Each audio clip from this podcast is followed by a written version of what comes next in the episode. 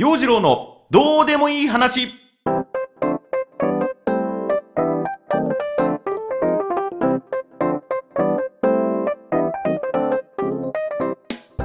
今週も元気よくお届けしてまいります。陽次郎のどうでもいい話。よろしくお付き合いください。ライターズラボコード W のメンバー新藤海さんの小説集君と見た風景購入しました。あの甲斐さんとの出会いは朗読のポータルサイトライトオン上であの甲斐さんの物語を見つけておおこれは素敵な物語だからよし音声化してみようと思って、まあ、声を出して読んでみたことがまあ最初のきっかけだったんだけども、まあ、それからもね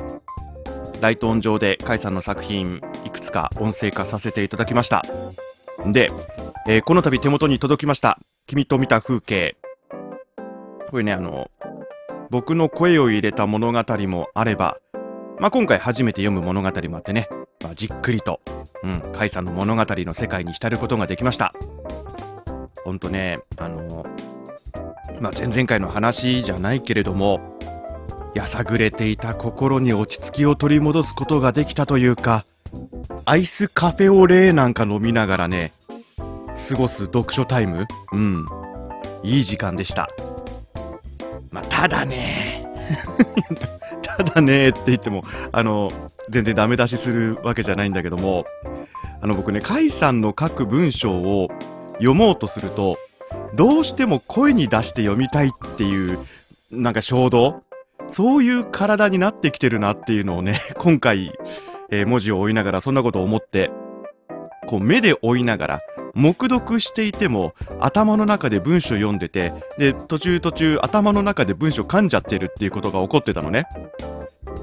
結構僕も喋、まりの仕事をしていますと言いながらも子音の発音が苦手っていうのがあってね。あの作業が苦手だったり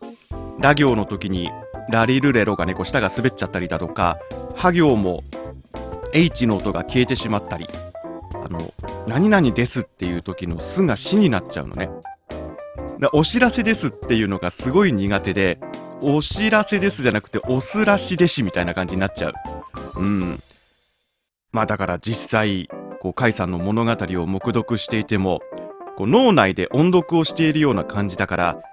この一文、声に出す時に、下の位置に注意だなとか、口の開きが甘いとこれ噛むなとかなんかね、そんなこと考えながら読んじゃってたわけ。あのね、なんか素直に黙読できないというか、物語の世界に引き込まれながらも、1話読み終わると、なんか普通に読書するよりも体力使っているっていうね、謎の現象が起こってましたね。そう。私はもう、甲斐さんの文章は音声化したくなるという体になってしまったの。そんなわけで、まあ、また折を見てね、甲斐さんの作品も音声化してみたいと思ってます。新藤会長、君と見た風景、あなたもぜひチェックしてみてください。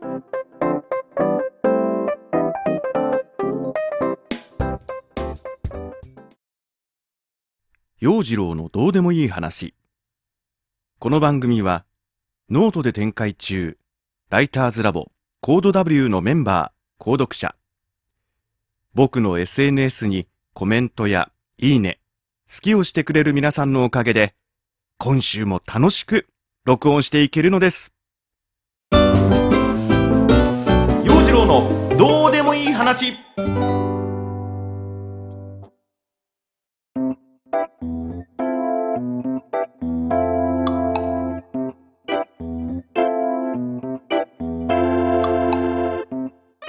今週のコーナーは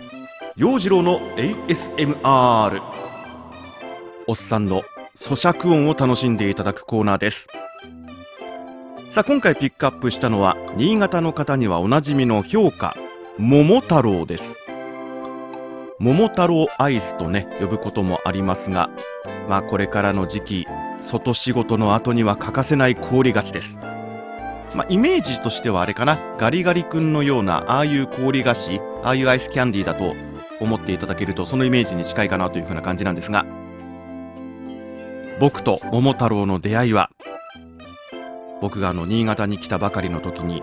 歓迎会的なこう飲み会をしてもらってまあ程よく酔っ払って酔いざましに何かアイスを食べようとコンビニに入ったところまあ一緒に飲んでいた、まあ、後の友人がねこれ新潟の名物だから食べてみと言われて紹介してもらったのが出会いでした。まあ、それからというものね、飲みに行って酔いざましにこの桃太郎を買うこともあるし、あの畑仕事の休憩中にね、食べることもあります。で、商品名が桃太郎ならば、さぞジューシーな桃フレーバーのアイスかと思うんじゃないですか。まあそう思う方多いと思うんですけども、実はこれ、いちご味。桃味ちゃうんかーいと思わず突っ込みたくなりますが、うん、今回ねなぜいちご味なのに桃太郎なのかというのも調べてみました。でこれもともとはお祭りの出店で売られていた氷菓子。まあだから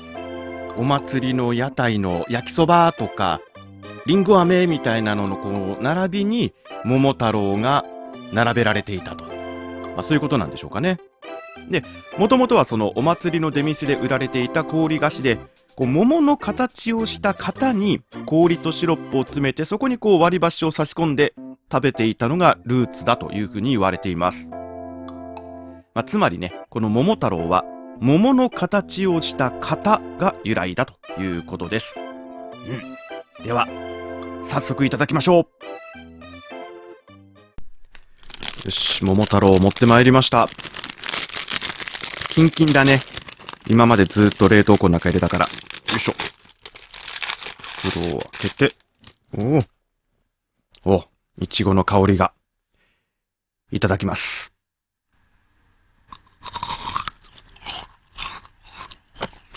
あ、はいはい、いける。うん。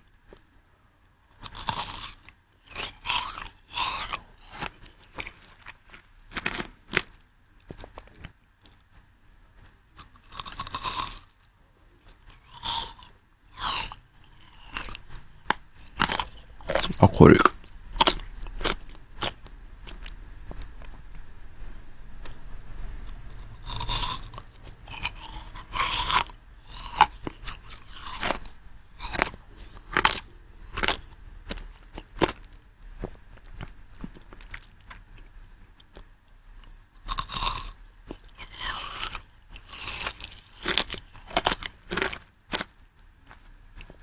うん。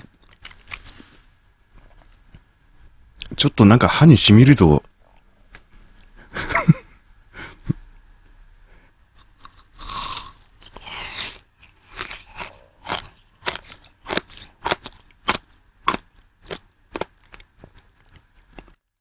あ、首の後ろが痛くなってきた。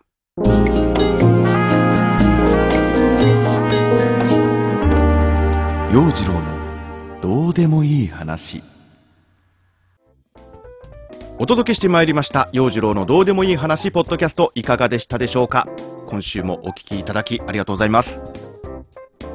あの甲斐さんの本を購入するにあたって販売しているブースというサイトブースで合ってるのかな？ブース。うん。あのいろいろ眺めてみたんですけどもここあれなんだね本だけじゃなくって音楽だとか漫画イラスト写真絵画あとなんか手作りのあれなんですかねぬいぐるみみたいなのも販売しているんですね。でこういろいろ見ていたら僕のクリエイター魂にも揺さぶられるものありましたね。うん。何かこう形にするものがあったら自分もチャレンジしてみたいと思います。どうでしょうね。あの洋次郎等身大抱き枕とかね。いらねえわ。いらないよ。うん。